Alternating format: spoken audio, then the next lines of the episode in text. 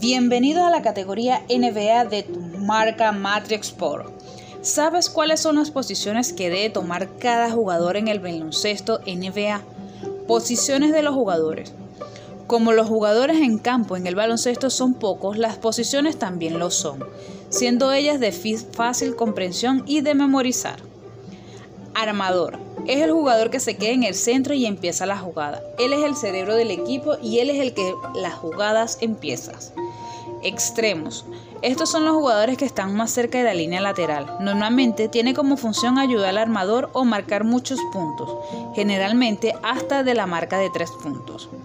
Y postes, los pivotes normalmente son los jugadores más grandes y más fuertes.